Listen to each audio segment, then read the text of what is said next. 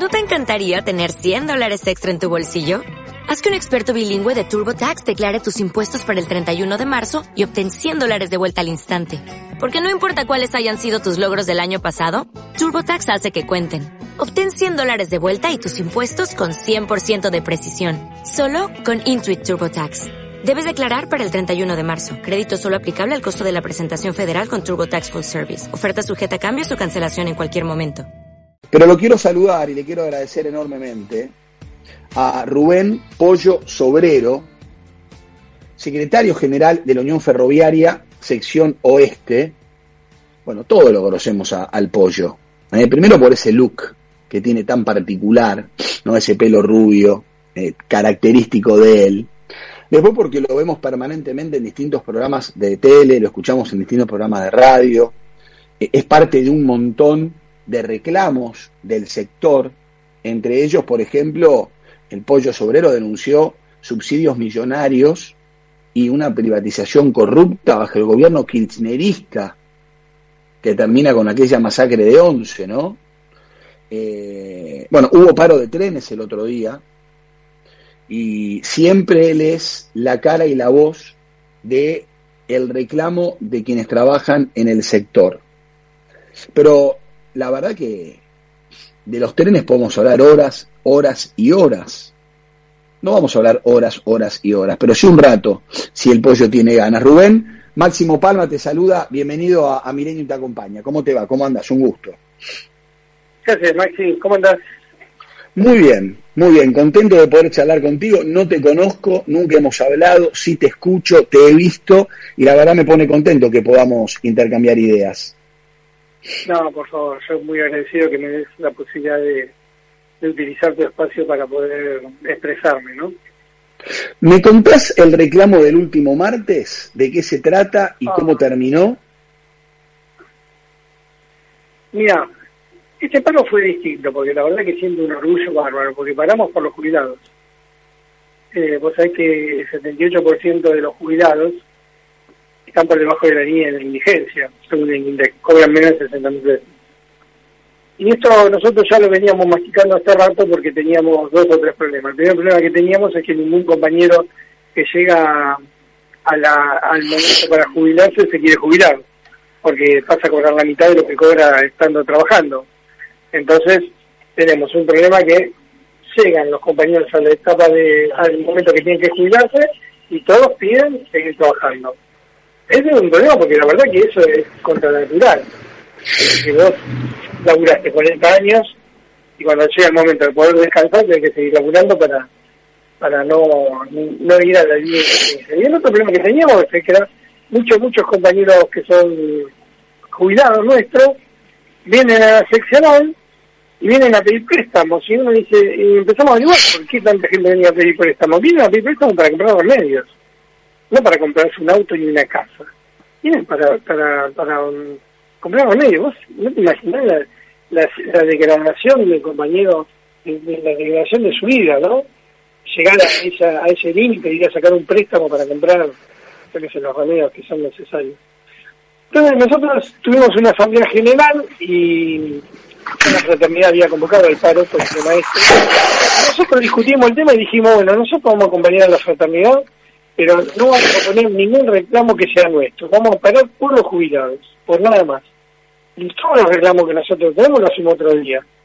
Y yo decía, mi compañero, nos van a descontar el día, nos van a descontar esto lo otro. Sí, sí, sí, no hay ningún problema. Salimos a reclamar por los compañeros, que nos descuenten lo que nos quieran descontar, no hay ningún problema, pero tenemos que seguir a por los jubilados. Y bueno, el paro fue muy fue exitoso, lo viste, 100% de, de acatamiento, con una gran repercusión y, pusimos el tema de discusión en, sobre la mesa. ¿Quién discute eh, con los jubilados? Pollo, te, te, doy vuelta la, la tortilla y, lo discutimos y lo charlamos y después volvemos a los reclamos, ¿sí? Vale, Fenómeno lo de los jubilados. Ahora, le cagaron la vida a un montón de trabajadores que también tienen que ir a laburar. Ese tema me encanta que lo hayas puesto sobre la mesa. Mira, la gran mayoría de los tipos que le cagamos la vida. ¿Qué significa cagarle la vida a un tipo? Que va a sí, que se tiene, que no tiene, no tiene cómo ir. ¿Cómo que no? Sí, todos, a los costados de todas las estaciones tenés colectivo que se lleva para todos lados. Mentira, eso no es así. Eh, sí, vos sí vas a tardar un poco más y vas a viajar un poco más apretado, eso es así, con un boleto un poco más caro, eso también es así. Ahora, la gran mayoría de los que estaban en las colas tienen su papá y su mamá que están jubilados y seguramente la mayoría de ellos cobrando menos de la mínima, menos de 60 mil pesos. Vos, ¿qué aporte haces como sociedad para que se ponga sobre la mesa el tema de los jubilados? ¿Te cuesta mucho viajar un poquito apretado, un ratito, porque a la vuelta pusimos los tres para que la gente vuelva?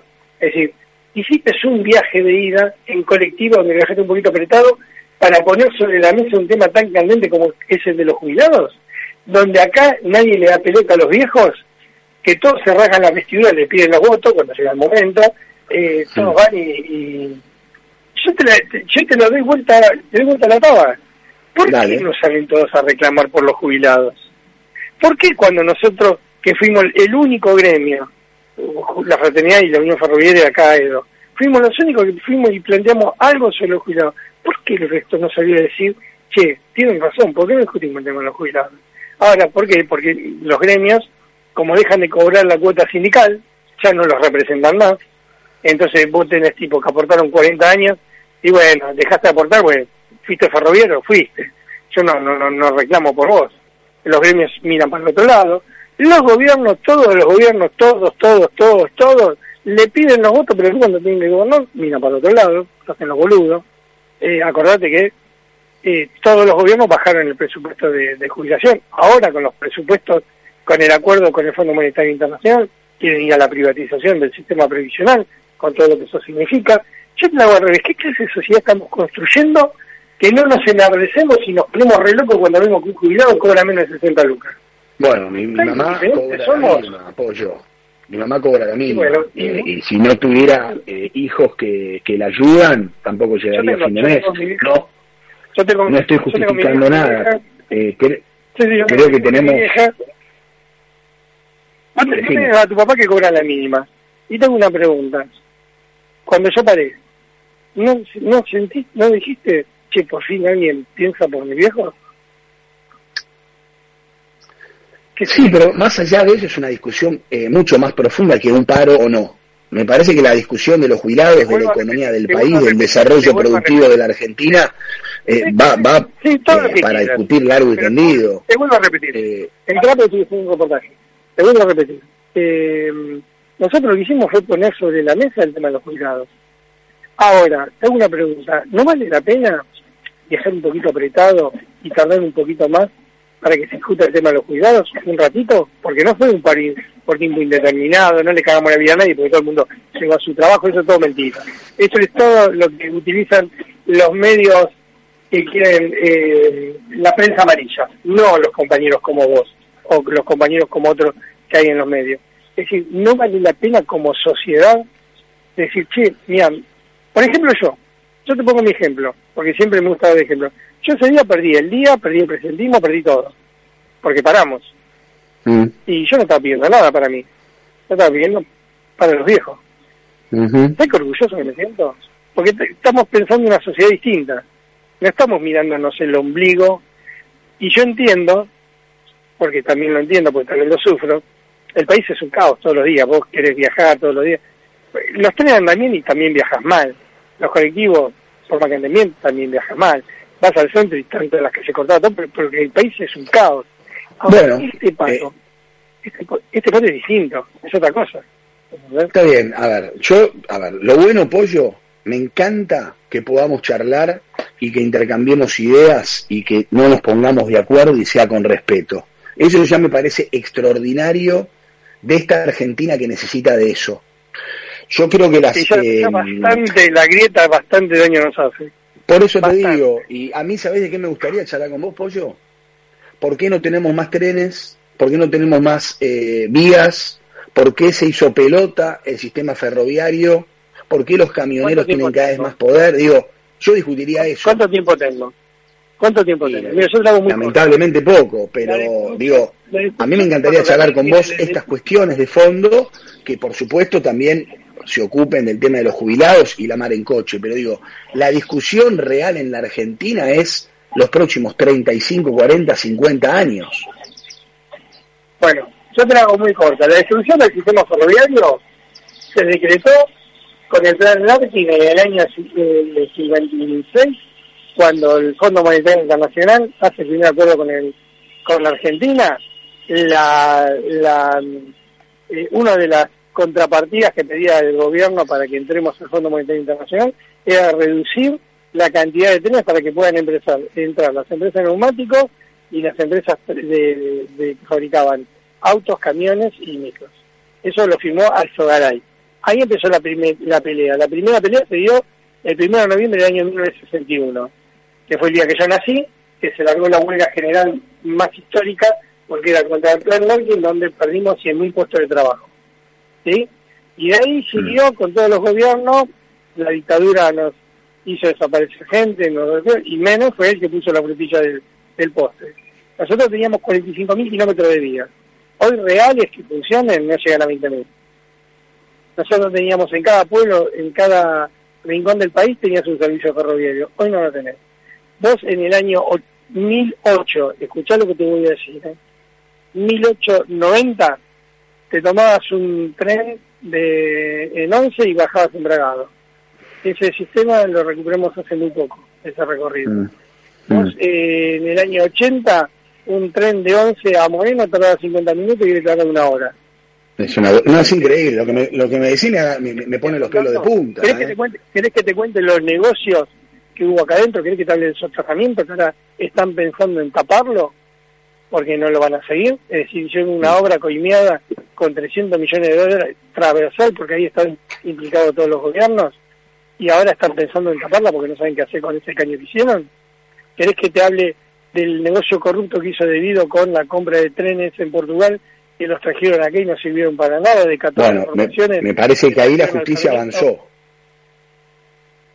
Ahí la justicia avanzó, ¿no, Pollo, con lo de debido? Relativamente, relativamente, porque, a ver, el daño que le han hecho el país, y tuvo un ratito preso debido, un ratito.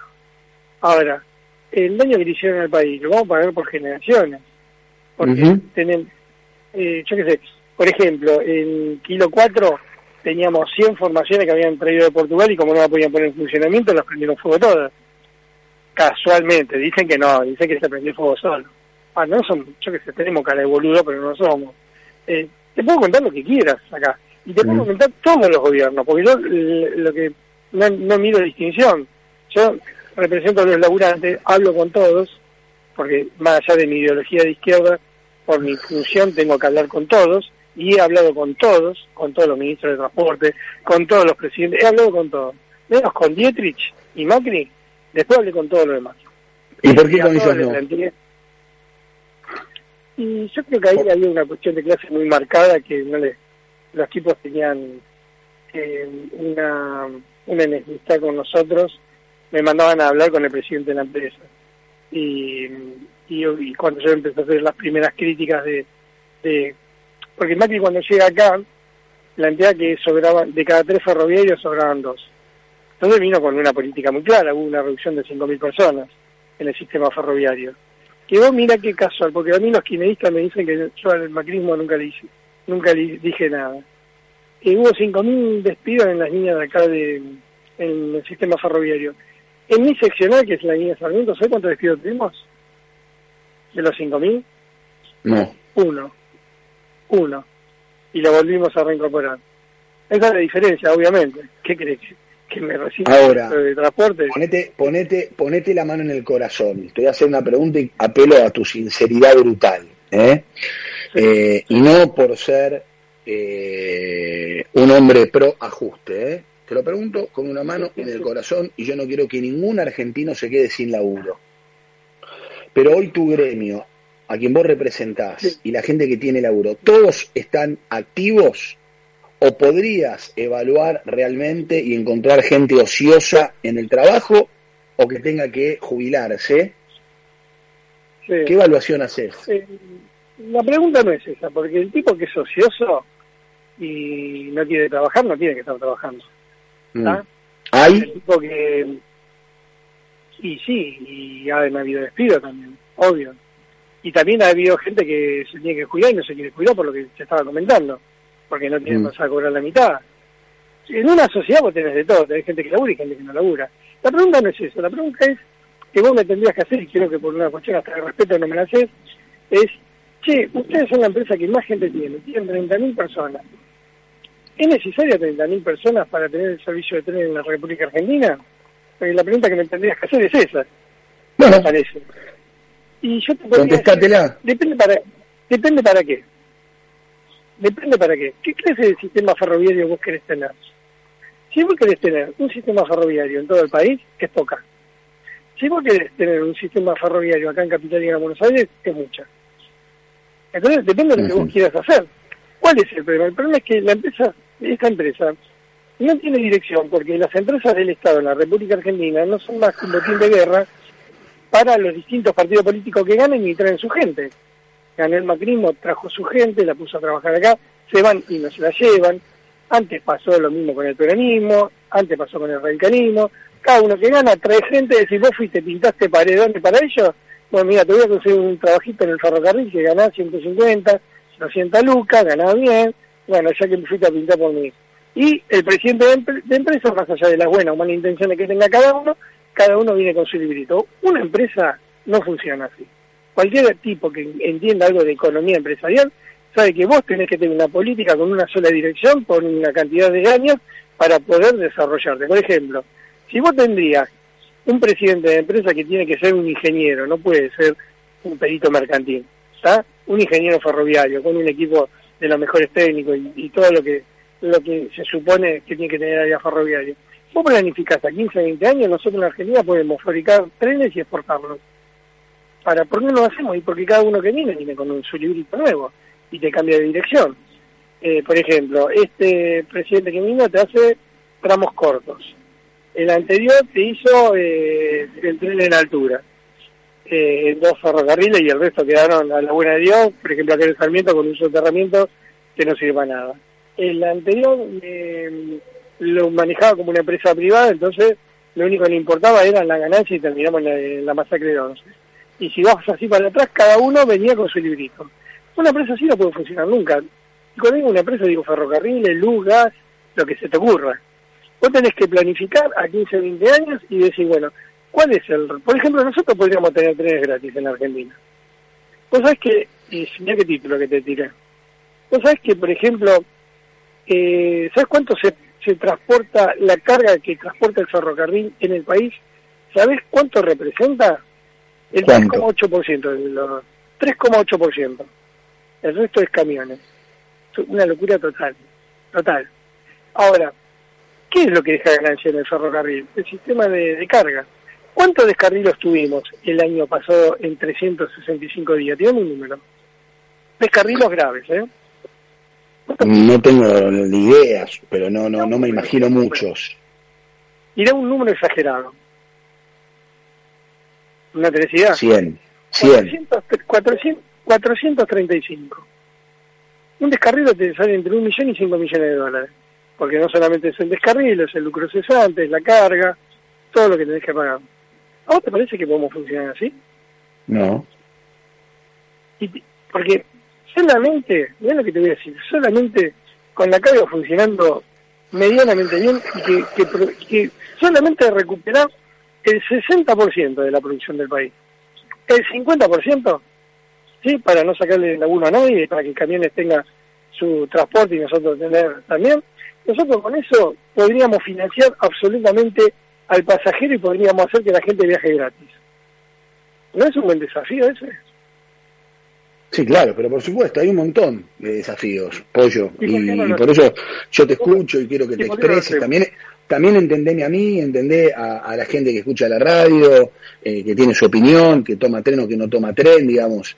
Eh, estamos ante la posibilidad de no pensar igual, eh, y así como estamos charlando con vos, insisto, el trasfondo de la Argentina es hacia dónde vamos y qué es lo que queremos como país. Lo que pasa es que vos lo remarcaste recién, unos quieren una cosa, otros quieren otra, los que llegan cambian todo. Eh, es muy complicado y muy complejo.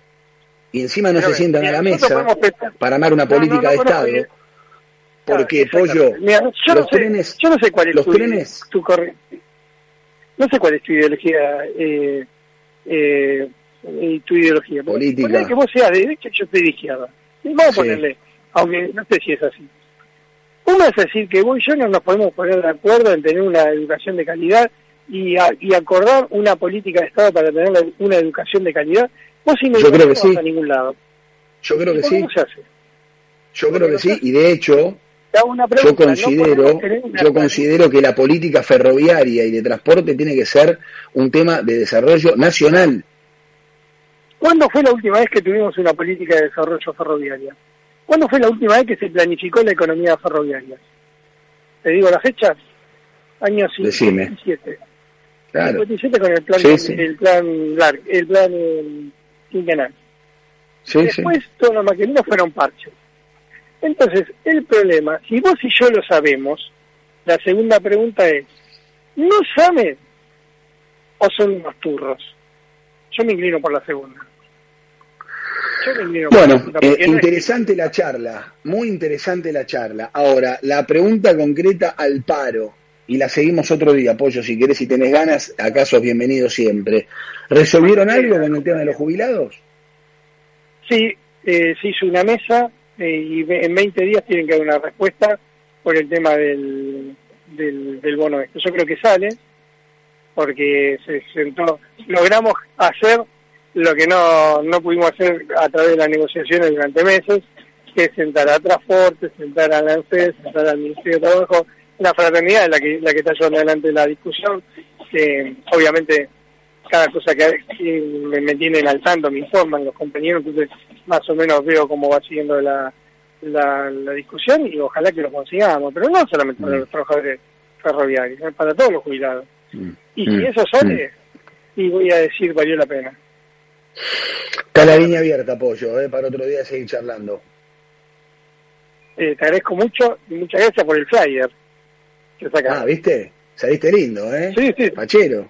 Sí, hasta me hicieron eh, y todo. Los amo. Ese es Esteban, ese es Esteban Cavaliere que se, que se ocupa. Me alegro, me alegro, me alegro mucho. Me alegro mucho de que, que podamos intercambiar ideas, que en definitiva es lo que necesitamos. Mira, si nosotros, ¿sabes qué es lo que nos hace a nosotros un país bananero? No entender que nadie es el dueño de la verdad.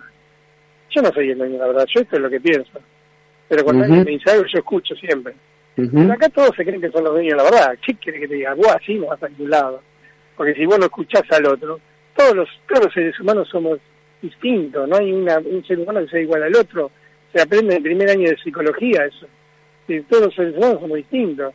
¿Por qué no escuchar un poquito? Después ve, después decidís vos, si cada uno tiene su modo de pensar, no, no es tan complicado. Pero se hace tan complicado, lamentablemente. Eh, Pollo, abrazo grande, gracias. Eh. Gracias. Chao. Bueno, eh, montón de mensajes al 11 21 87 1067. Eh, muchos discrepando con el pollo. Ahora voy a leer algunos. Eh. Pero bueno, son estas notas donde yo creo que preguntar, intercambiar opiniones, no coincidir, poner temas arriba de la mesa, nos permiten tener otra, otra visión y seguir escuchando. ¿no? Y seguir escuchando. ¿Con qué sensación se quedaron ustedes de la charla con el pollo sobrero? Que nada va a cambiar, me parece, ¿no?